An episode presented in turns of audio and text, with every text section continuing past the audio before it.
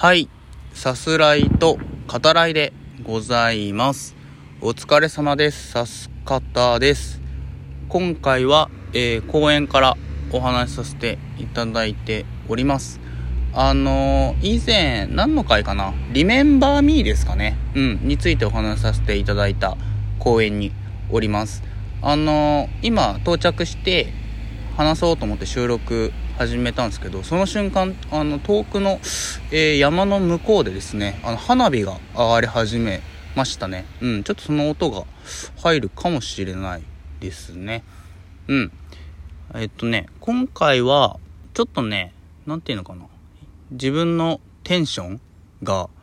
うん、あの、どういう感じで、これ話してるのか、ちょっとつかめないところもあるっていうか、その、まあ、なんでかって言いますと、その、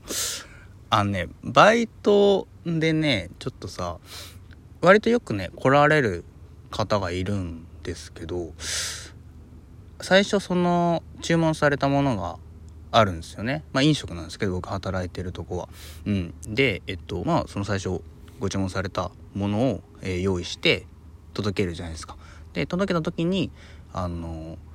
生産ね、いくらって言われて、まあ生産させていただいたわけですよ。うん。で、その後に、あの、コーヒーをね、頼まれたんですね。うん。で、えっと、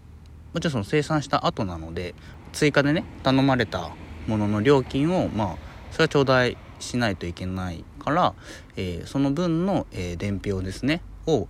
えーテーブルに置いたんですね。うん。そしたら、なんかその、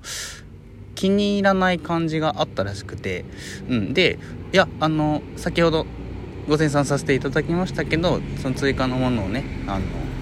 頼まれているので、うん、あの、その分ですっていうことをお伝えしたらね、その、死ねって言われて、えっていう。え僕はこのことによって死なねばならぬのですか？みたいな。うん。あの、で、その、えっ？ってなって、何をおっしゃる？みたいなね。その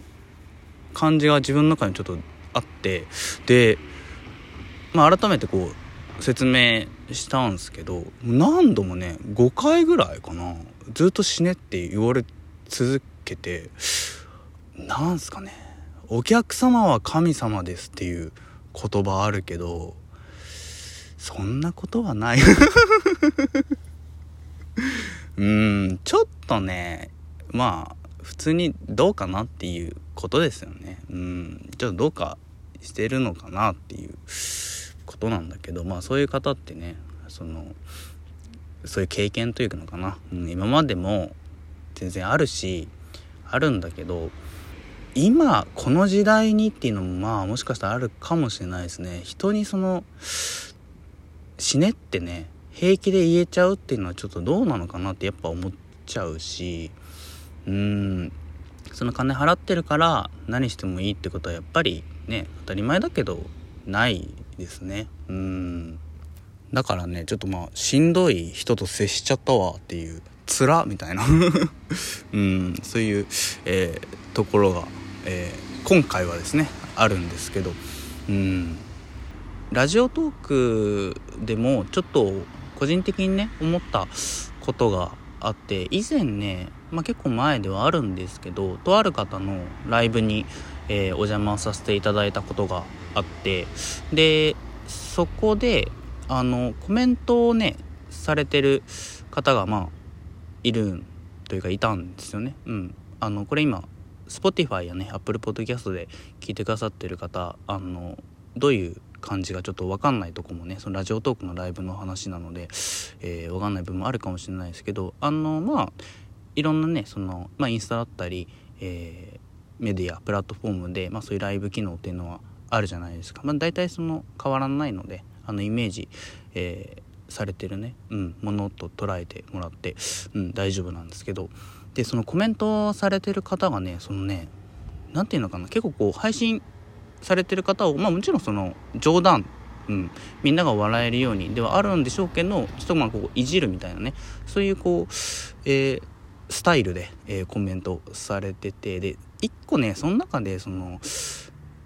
自分たちのコメントがあってあなたは配信できてる楽しく配信できてるでしょみたいな誰のおかげでこのライブが成り立ってるのかなみたいなそういうコメントをね見たことがあるんですよね。うん、でその時もねやっぱなんつうんですかねその 冗談なんだとは思うんですけどね。うん。でしょうけどやっぱちょっと、うん、気持ちよくはね見れないよなっていう感じは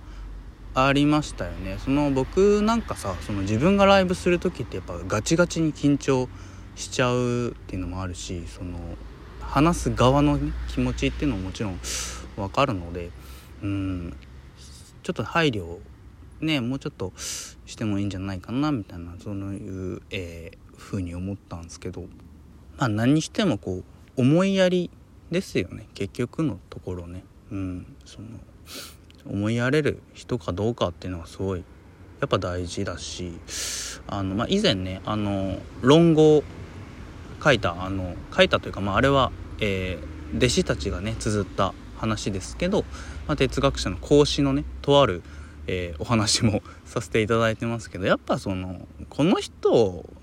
人間的にね尊敬できないなって思う人はその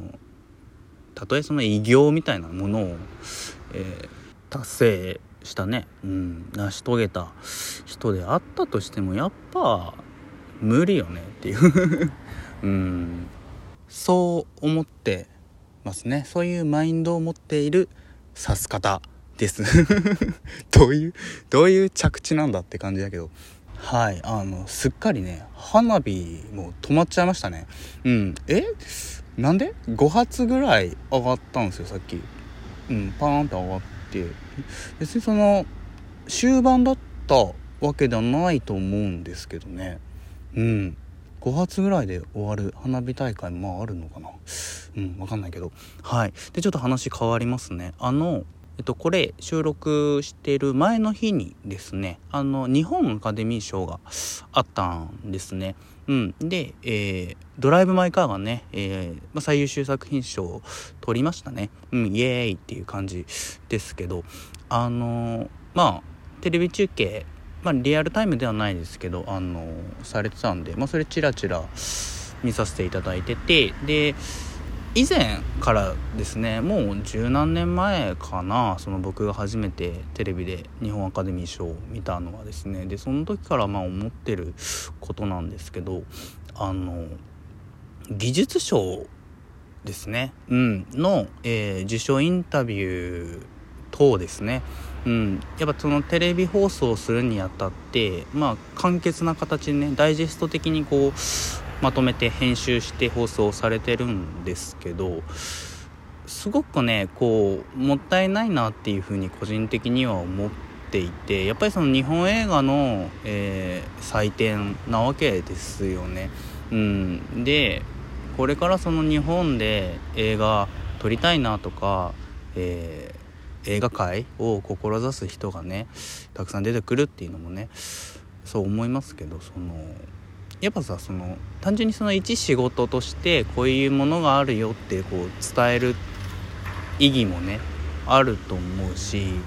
芸術総合芸術っていう風にね映画なんかは言いますけどうんすごくこうすごく簡潔にしちゃうっていうのはねもったいないなって思ってますね。はい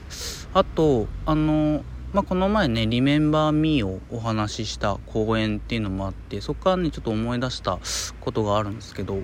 あのピクサー作品ですね「えー、インサイドヘッド」っていう、えー、タイトルがあるんですね。うん、あの僕個人的にピクサーの作品の中で一番好きなの何って言われたら「インサイドヘッド」って答えるんですけどあのね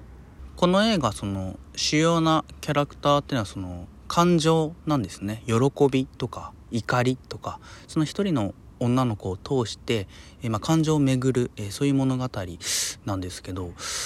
あのその中でイマジナリーフレンドが描かれるですね、うん、あの記憶についてもとてもこう鮮やかにね描く映画でもあってその、まあ、女の子のイマジナリーフレンドっていうのは記憶のこう中には残ってるっていうそういう描写が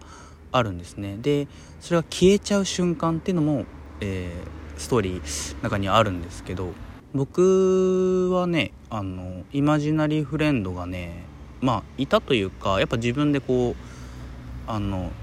こしらえてた、まあ、想像上の友人なので、うん、あの自分で作ってたイマジナリーフレンドがいて中学ぐらいまでですかね。うん。